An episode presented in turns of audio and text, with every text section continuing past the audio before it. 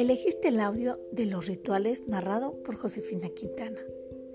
Elige, escucha y aprende. Estás en cuarentemas.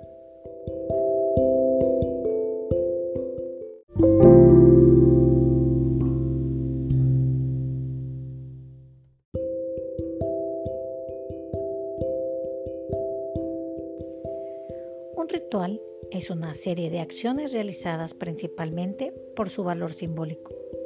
El término rito proviene del latín ritus.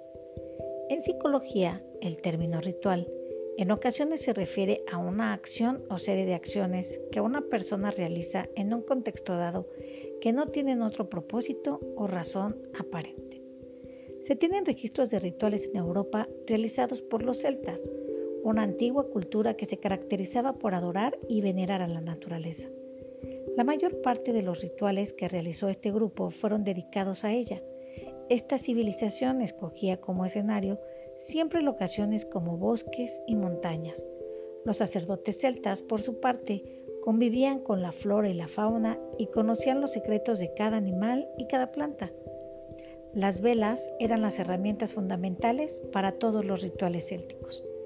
Podemos encontrar en la historia de la humanidad infinidad de estos, pero los que más son codiciados en la actualidad son el amor, la suerte, el trabajo, la salud, la protección y para terminar e iniciar el año nuevo.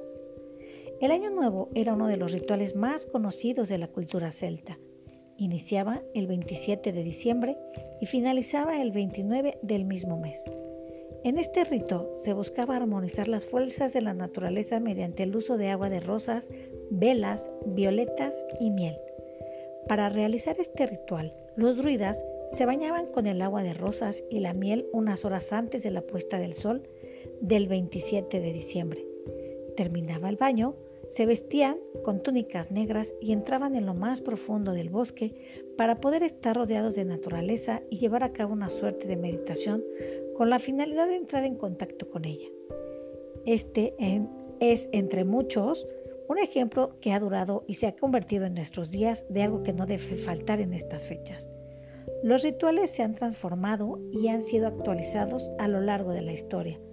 Probablemente conoces varios rituales que aseguran atraer fortuna y facilitan comenzar el año con el pie derecho, pero con un poco de diversión para estar entre amigos y familia. Por ejemplo, comer 12 uvas de la buena suerte, dar un beso a la medianoche, usar ropa interior de colores, aventar monedas hacia arriba para que te llueva dinero, barrer la casa a medianoche o pasear con unas maletas.